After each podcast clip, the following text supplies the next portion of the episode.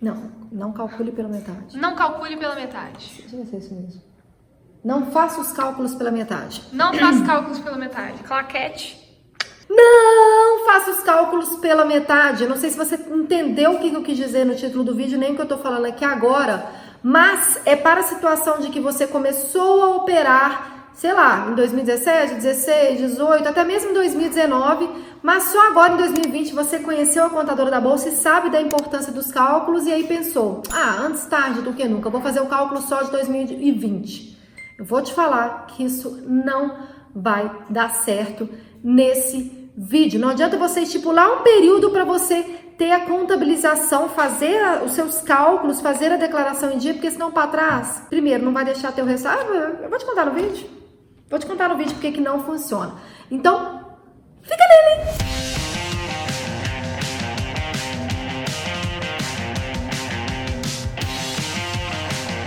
Ai, Alice, eu nem tô querendo assistir esse vídeo aí porque eu já não gostei dessa notícia, porque eu queria só regularizar minha vida de 2020 para frente, deixo para trás para trás, e não tô afim. Tá.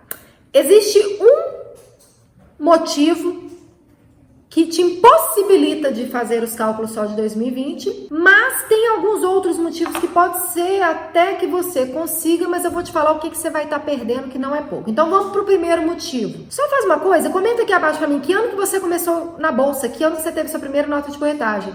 Isso é importante eu saber. Primeiro motivo. Tá, Alice, antes tarde do que nunca, só quero 2020. Só quero calcular 2020. Só quero focar em 2020. Ok. Se você comprou uma ação em 2019 e você não faz o cálculo do custo de aquisição dela, na hora que você vender em 2020, como é que você vai saber qual que é o seu resultado? Não tem como, gente. Cálculo é uma coisa sequencial. Ah, não, já sei. Vou fazer 2020 e depois eu pego os para trás. Vai dar no mesmo BO. Você não vai conseguir chegar no seu resultado. O cálculo ele tem que ser desde quando começou e de forma ascendente. Ah, ascendente. Isso é porque eu estou fazendo software aqui na contabilidade. Então ascendente e descendente. ascendente. É ou não é, Gessé? O software. Fala aí, Gessé. Isso aí. Isso aí. Isso aí. Ascendente e descendente. Então, eu aprendi o que é ascendente. Ascendente é você tem que começar do ano mais antigo e ir fazendo os outros anos. Alice, eu não virei o ano com nada. Eu vendi tudo. Aí pode ser que você tenha possibilidade de conseguir focar e ficar regularizado só 2020. Mas se liga o que, que você vai estar tá perdendo, tá? Um, você vai estar tá perdendo dinheiro. Como assim vou estar tá perdendo dinheiro? Olha só, se você fez essas vendas em 2019, em 2018, qualquer ano que seja que você começou a operar e você teve algum prejuízo, se você não calcula esse prejuízo, se você não informa ele na declaração anual ao ano que ele se refere, você fica impossibilitado. Sabe o que é impossibilitado, né? Você não pode compensar esse prejuízo nos lucros para frente. Prejuízo deve, pode. Se você não abater, eu vou te matar. Tem que ser abatido. Não, vai perder dinheiro, tá na bolsa para ganhar dinheiro, vai lá ficar perdendo dinheiro, não abatendo prejuízo, né? Então você tem que abater esse prejuízo, mas você só pode se você informar ele na declaração anual. Então você foca em 2020. Teve algum lucro em 2020? Ou então, Alice, vou focar em 2019, mas eu comecei a operar em 2018, né? Tá, você teve lucro em 2019. Você não calculou o prejuízo de 2018, não informou na declaração, o seu lucro de 2019, você vai ter que pagar DARF, sendo que você não precisaria. Então, ou seja, você está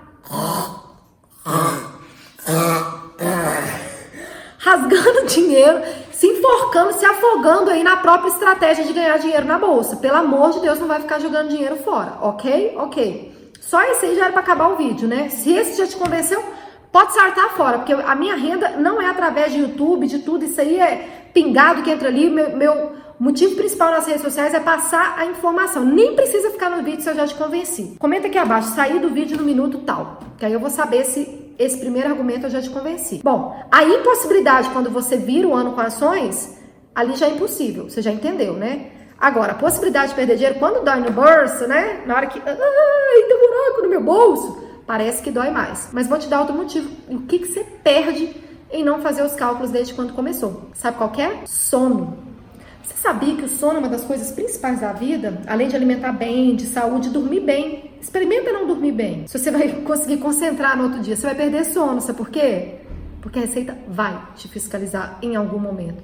Nossa, mas já passou cinco anos e não fiscalizou. A Receita Federal de cinco anos atrás não é a mesma de agora, não. Ela tá bem mais espertinha. Entraram muitos investidores, tem muito valor movimentado na B3. Ela tá cada vez mais de olho nos investidores que não entregam a declaração ou entregam faltando os dados de bolsa em bens e direitos, lá em renda variável, lucro isento, juros do seu capital, dividendos, rendimento difícil. Tem que informar tudo na declaração. E Ai, Alice, olha só. Tá bom, eu, consigo viver bem com meio sono. Ou seja, eu faço 2019 para frente, mas o para trás eu não vou fazer. Eu vou rasgar dinheiro pagando DARF maior. Eu não quero compensar esses prejuízos para trás. Eu não virei o ano de 2017 para 2018 com nenhuma ação. Eu não vou fazer o cálculo desde quando eu comecei. Tá bom, você pode até não precisar falar desse estranho que eu falei, mas eu acho muito estranho o seu pensamento de não querer compensar prejuízo. E aí, se você consegue viver com meio sono, e essa pessoa que fala assim, que eu te falei, gente, eu tô zoando, mas é porque não tem condições, você é investidor de bolsa, você quer ganhar dinheiro, tira um tempinho para você fazer esses cálculos. Então, se você é essa pessoa que fala desse jeito estranho, que eu falei, gente, por favor, eu não tô judiando de ninguém, eu não quero chacotear ninguém, porque não entra na minha cabeça você tá na renda variável e não tirar um tempo pra você namorar o seu dinheiro, cuidar, fazer seus cálculos, deixar tudo certinho. Alice, eu consigo viver com meio sono. Meio sono é, não vou fazer 2018 para trás, vou fazer só 2019 para frente ou 2020 para frente, eu consigo viver assim, eu sou feliz assim.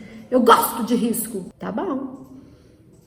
Pode viver assim, não tem problema, mas tem uma coisa. Na hora que a Receita Federal for te fiscalizar desses anos para trás, você vai tomar uma troletada de uma notificação. Você pode ter o seu CPF bloqueado que vai te prejudicar de operar agora. Você quer isso? Não quer. Então, gente, não vale o ditado antes tarde do que nunca. Cálculo de bolsa é começa no início ou nunca mais fica na bolsa. Porque se você é um investidor de bolsa, você tem que cuidar dos seus cálculos e dos seus resultados. Assim a Receita estabelece e não é esse só o motivo.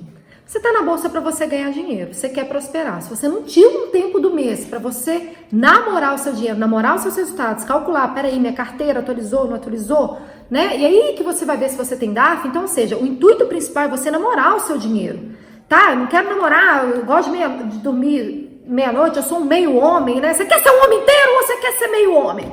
Você quer ser meia mulher? Cara, você tá na bolsa né? Você já tá um adulto aí, tira um tempo do seu dia para isso, ou me contrata para isso, tá aqui link na bio se você quiser, tem muito conteúdo gratuito que explica tudo. Você não precisa me contratar. Eu tô muito brava nesse vídeo, tô impressionada. Tô. Mas é porque isso me deixa nervosa. É igual falar que pagou uma DARF a mais. E é isso que vai acontecer. Você vai pagar uma DARF a mais se você não calcular para trás e não compensar o prejuízo. Então, quer saber uma coisa que tira o sorriso da contadora bolsa? Paga uma DARF maior. Olha a narina. Isso aí me deixa nervosa.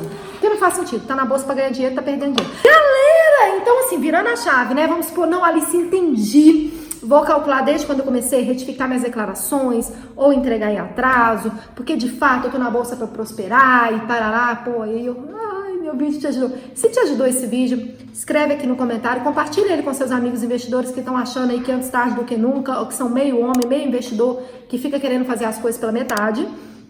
E te vejo no próximo vídeo. Ah, meu Instagram, meu Instagram, vai no meu Instagram, tem muito conteúdo. Ai, gente, eu sei que quem já viu muito vídeo meu, toda vez eu fico falando do Instagram, porque no Instagram eu sou muito ativa. Aqui no YouTube eu tenho consistência de vídeos terça e quinta, ou live na terça e vídeo na, na quinta, mas toda terça e quinta tem conteúdo novo. Mas no Instagram eu sou mais.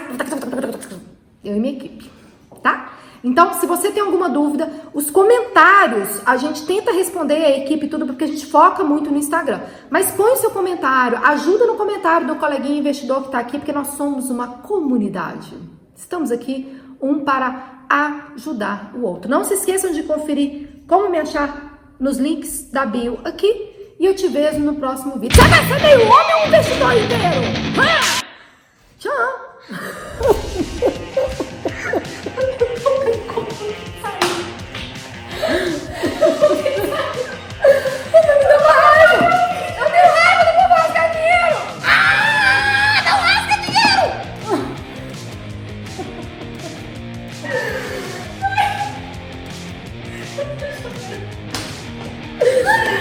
Tô chorando aqui, gente.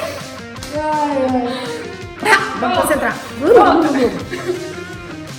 É, ok, receita de 5 anos atrás não é a mesma de agora, não. Entraram muitos investidores na bolsa, a receita está cada vez mais zoiuda. Fiquei zarolha? Agora fiquei.